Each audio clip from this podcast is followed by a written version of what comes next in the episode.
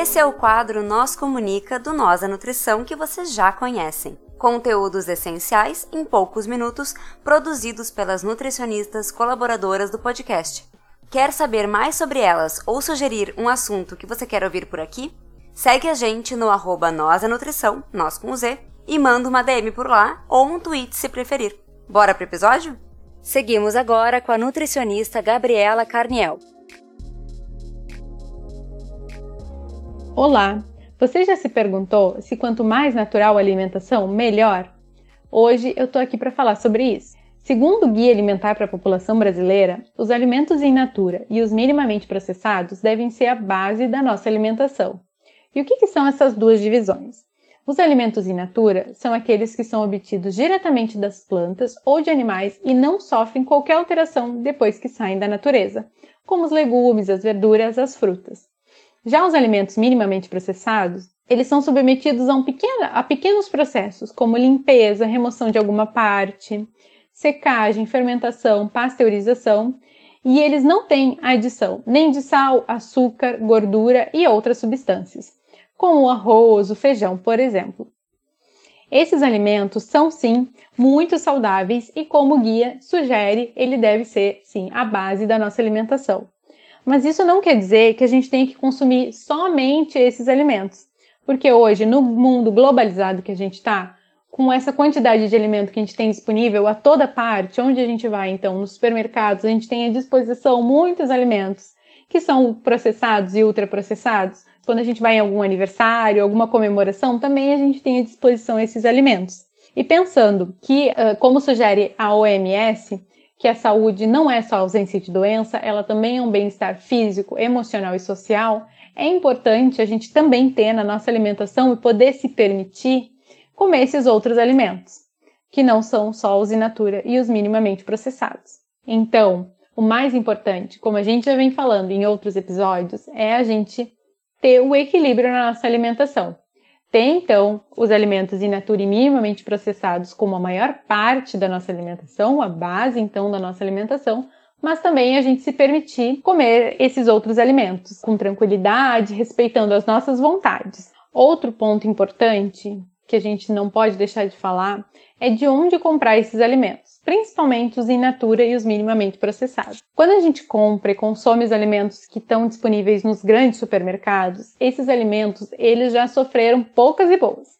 Eles viajaram muitos dias, eles vêm de outros estados e até de outros países, e eles vêm perdendo um pouco da sua qualidade e até dos seus nutrientes nesse transporte. E também além de todo agrotóxico, né, que esses alimentos já recebem no seu plantio uh, e durante a sua colheita, por exemplo, ainda assim eles vêm usando aqueles venenos para matar as mosquinhas que ficam em volta. Então a quantidade de veneno desses alimentos que a gente consome dos grandes supermercados é muito grande. Então, a gente deve preferir os alimentos das feiras. Primeiro, porque a gente consegue manter o dinheiro dentro do nosso estado, né? A gente dá valor para a economia local, mantendo o dinheiro aqui dentro do nosso estado ou até da nossa cidade. E também esses alimentos, eles são mais frescos, eles respeitam o tempo de maduração, o tempo, a época de cada alimento, né? Então, nas feiras, principalmente as orgânicas, a gente vai consumir as frutas que são da época. As frutas da, da época, elas têm muito mais nutrientes do que as frutas que foram amadurecidas com aditivos químicos, né? E aí também a gente pensa que os alimentos uh, do supermercado com agrotóxico eles vão durar muito mais do que os orgânicos, por exemplo.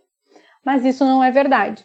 Primeiro, porque os alimentos que a gente consome do supermercado, eles já viajaram muito tempo, eles já foram colhidos há muito tempo e ele vem perdendo a sua qualidade ao longo desse processo. Então, quando ele chega até a prateleira do supermercado, chega a feirinha lá do supermercado, ele já está há muitos dias colhido e acaba que quando a gente compra, logo em seguida ele acaba estragando. Já os alimentos das feiras, principalmente os orgânicos, eles são colhidos às vezes até um dia antes da feira. Então ele é muito fresco, é um alimento muito novo, né? Que logo a gente, logo ele é colhido e logo ele já está à disposição para a gente comprar. Então é um alimento muito rico em vitaminas e minerais, a gente também ajuda esses pequenos produtores, porque não é fácil, acaba que as grandes corporativas de alimento, elas recebem muito mais subsídio e até benefícios do, do, do governo do que os pequenos produtores. Então a gente está já fazendo um bem para a nossa economia local, ajudando os pequenos produtores e consumindo alimentos muito mais saudáveis. Porém, não podemos deixar de falar que nem sempre a gente tem acesso a esses alimentos orgânicos, principalmente a população que mora nos bairros mais periféricos, longe do centro da cidade. Nessas comunidades já é muito difícil encontrar alimentos in natura. Orgânico, então, é muito mais difícil. E os alimentos in natura que se encontra também é com preço bem mais alto. E a gente sempre tem que ver o que está ao nosso alcance, né? E sempre lutando para a gente ter mais acesso a uma alimentação mais saudável, disponibilizada facilmente com um preço mais baixo e justo. E para finalizar o podcast de hoje, então o recado era esse. A alimentação mais natural é sim uma ótima opção para ser a base da nossa alimentação e não a totalidade dela porque nunca a nossa alimentação vai ser 100% natural, 100% orgânica.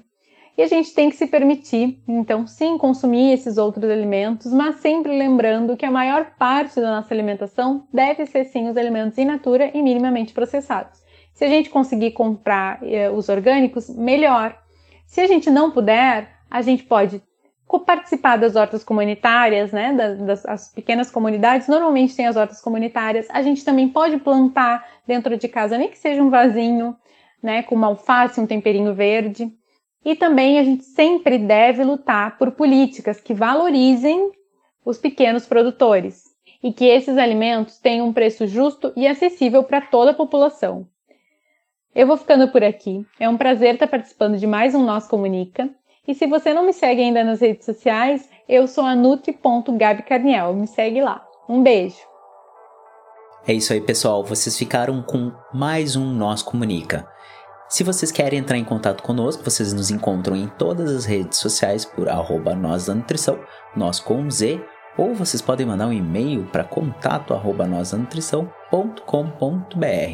Vocês podem falar conosco ou falar com as Nutris colaboradoras que estão produzindo esse conteúdo sensacional.